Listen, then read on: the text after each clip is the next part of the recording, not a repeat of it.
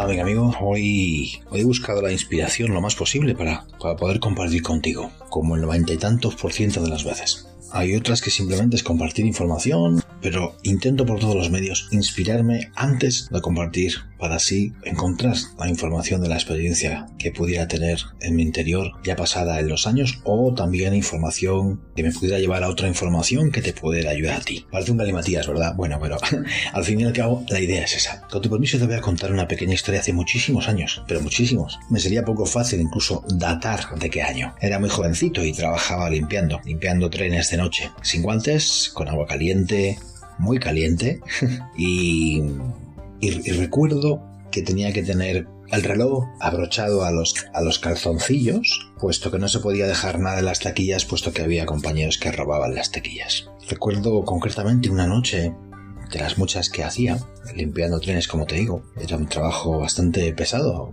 bastante incómodo. Pero bueno, al hecho en sí que voy en una noche recuerdo que ya llevaba como tres o cuatro vagones. De arriba abajo, ¿eh? Nada de fregar el suelo, los asientos y ya está. No, no, en aquel, en aquel momento eran, eran muy férreas las, las ideas de perfeccionamiento y pulcritud de nuestros superiores y entonces recuerdo Recuerdo perfectamente que se nos hacía limpiar el vagón completo.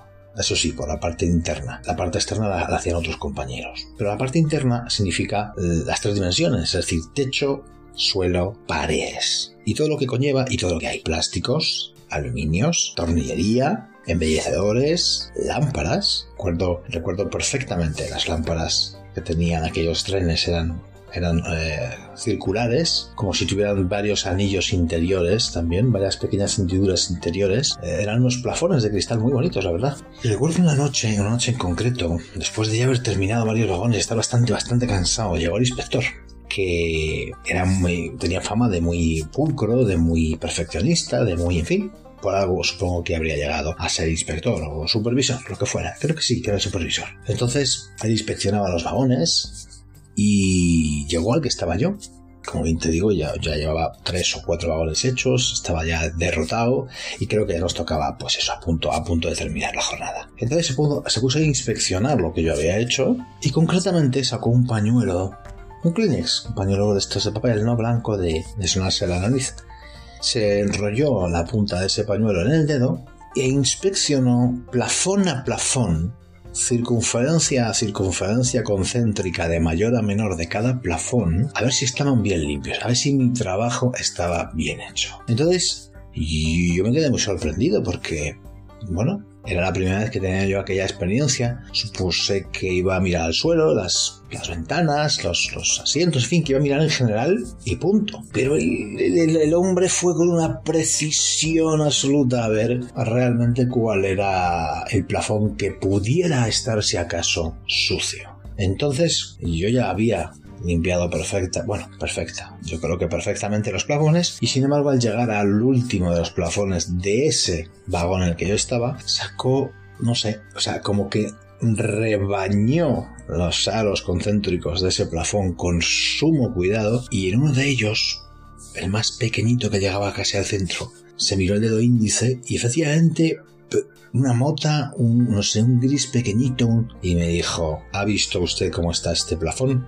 Eh, pues eh, claro, yo me quedé sin palabras. Está sucio. Limpie este vagón completo otra vez antes de irse. Ah, por supuesto, por supuesto, lo dije, claro. El hombre se fue. Jamás supe su nombre, jamás supe ni me interesó saber su nombre, así que no puedo decirlo porque no lo sé. Pero aquel hombre se fue. Yo limpié de nuevo el, el, vagón y sobre todo con mucho, mucho, mucho cuidado los plafones, cada aro concéntrico de cada plafón de mayor a menor. ¿Te puedes hacer una idea, amigo mío, amiga mía, de la cantidad de veces que me dije a mí mismo soy tonto, soy tonto, soy tonto y soy tonto? ¿Te suena? Tenía que haberlo repasado, tenía que haberlo repasado, tenía que haberlo repasado.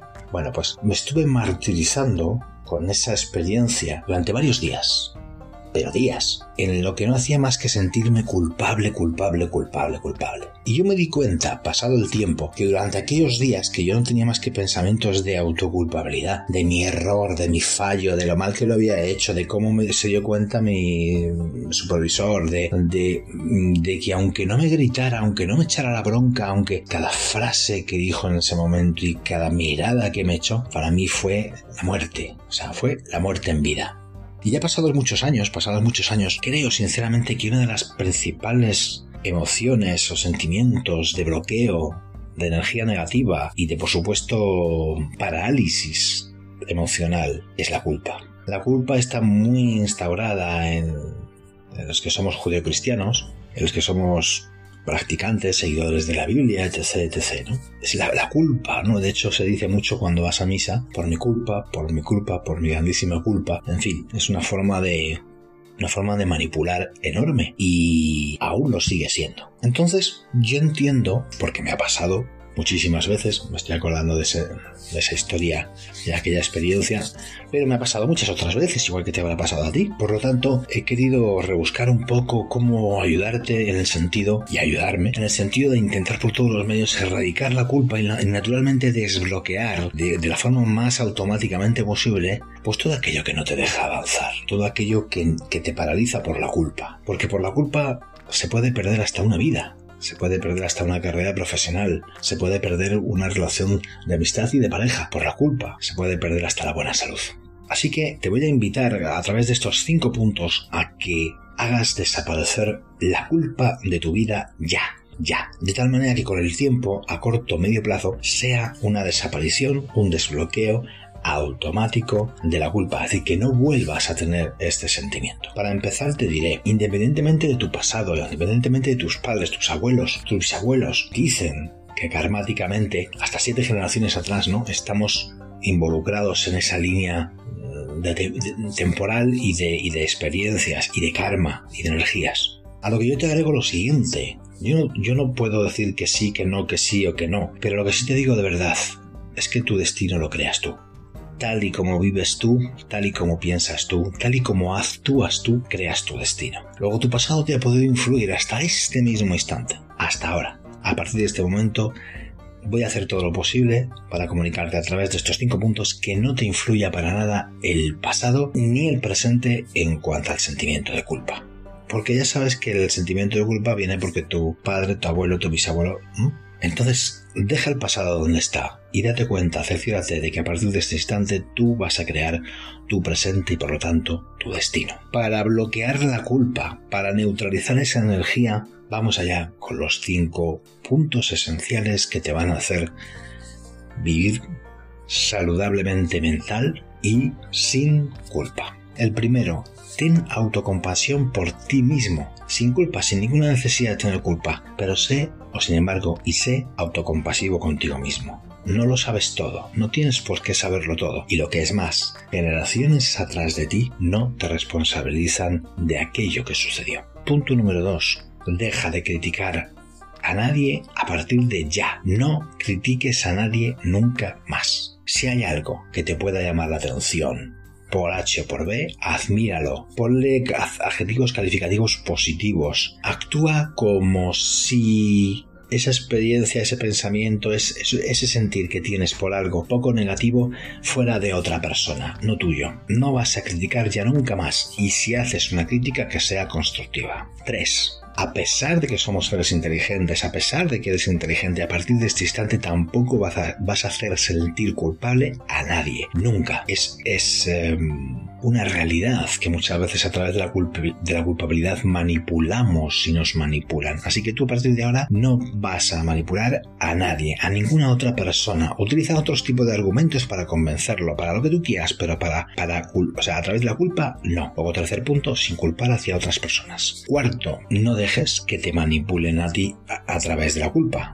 No dejes que te manipulen a ti a través de la culpa. Cuando sientas que alguien te está manipulando a través de la culpa, dile, sé que estás intentando manipularme a través de la culpa. Y no va a funcionar. No lo vas a conseguir. Busca otro camino. Y cinco, hay algo que nos pasa al ser humano, que a mí me ha pasado durante muchos años también, por eso te lo, te lo pongo como punto número 5. Dejemos de buscar la verdad en todo lo que haces, en todo lo que pasa, en todo lo que te dicen. Deja de buscar la verdad, la vendrá, vendrá sola. Luego el quinto paso es paciencia.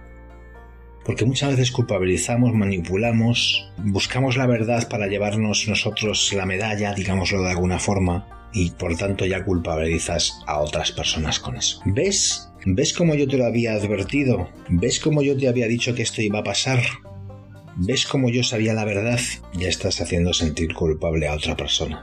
Así que a partir del punto número 5, deja de buscar la verdad, no importa la verdad. Tú tienes una verdad, el de enfrente tiene otra verdad y el de al lado tiene otra verdad. Todos tenemos nuestra verdad. Y todos, desde diferentes ángulos, tenemos razón. Solo te va a llevar a quemar energía y también te va a llevar a eso, a hacer sentir culpable a otros. Y si te equivocas, sentirte culpable tú. Así que se acabó buscar la verdad. Fluye con las circunstancias, adécuate, adáptate, deja de buscar la verdad en todo. Y aplica paciencia. Cada vez que necesites esa que te sale como de dentro, necesito saber la verdad, necesito demostrar la verdad. Vas a matar dos pájaros de un tiro si te pones en modo paciencia.